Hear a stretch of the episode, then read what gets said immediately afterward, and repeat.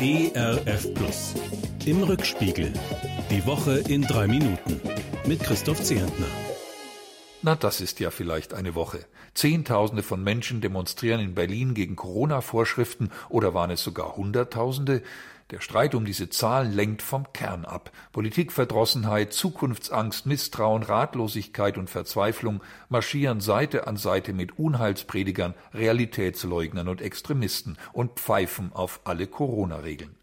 Ich kann durchaus verstehen, dass manche Menschen Masken und Abstandsregeln lästig finden und dass sie manche Verordnung von oben für unlogisch, unstimmig, unsinnig halten. Aber dass sich die Vernünftigen unter den Demonstranten nicht von Extremisten und Verschwörungserzählern fernhalten, will mir nicht in den Kopf. Und gänzlich schleierhaft ist für mich ihre Behauptung, wir lebten in einer Diktatur.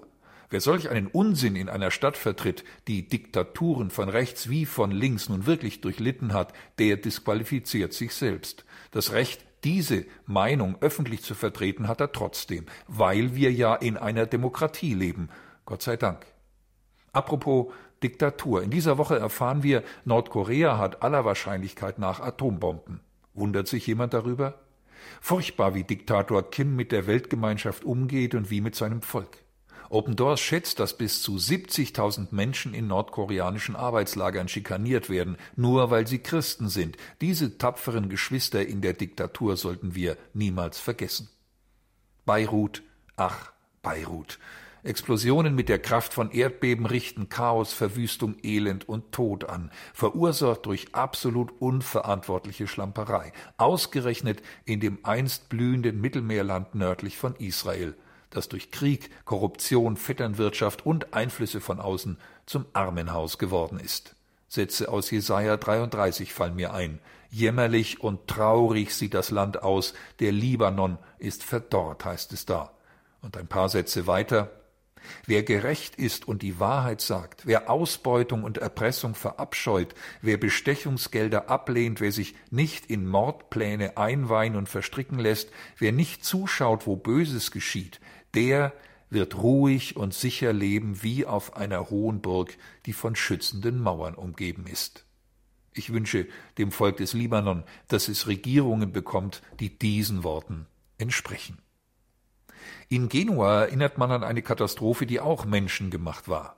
Den Einsturz einer Autobahnbrücke mitten in der Stadt. Dutzende von Toten waren zu beklagen. Schnell stellte sich heraus, dieses Unglück hätte verhindert werden können.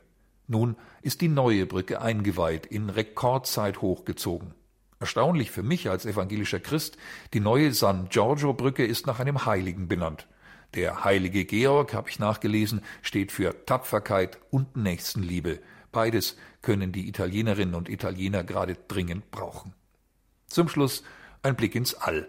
Tesla-Chef Elon Musk transportiert mit seinem Space-Taxi Astronauten zur Raumstation ISS und wieder zurück. Anfang der Woche landen sie weich im Golf von Mexiko. Ich freue mich über die glückliche Rückkehr auf den Boden und frage ganz naiv, zählt das Weltall auch zu den Hotspots? Sind die Astronauten bei der Einreise in die USA auf Corona getestet worden? Und wenn ja, wer trägt die Kosten des Tests? Mit einem Schmunzeln wünsche ich Ihnen und mir ein bewahrtes und ein trotz allem fröhliches Wochenende. Ihr Christoph Zehentner. Im Rückspiegel. Auch in der Audiothek oder als Podcast auf erfplus.de. ERF Plus. Gutes im Radio.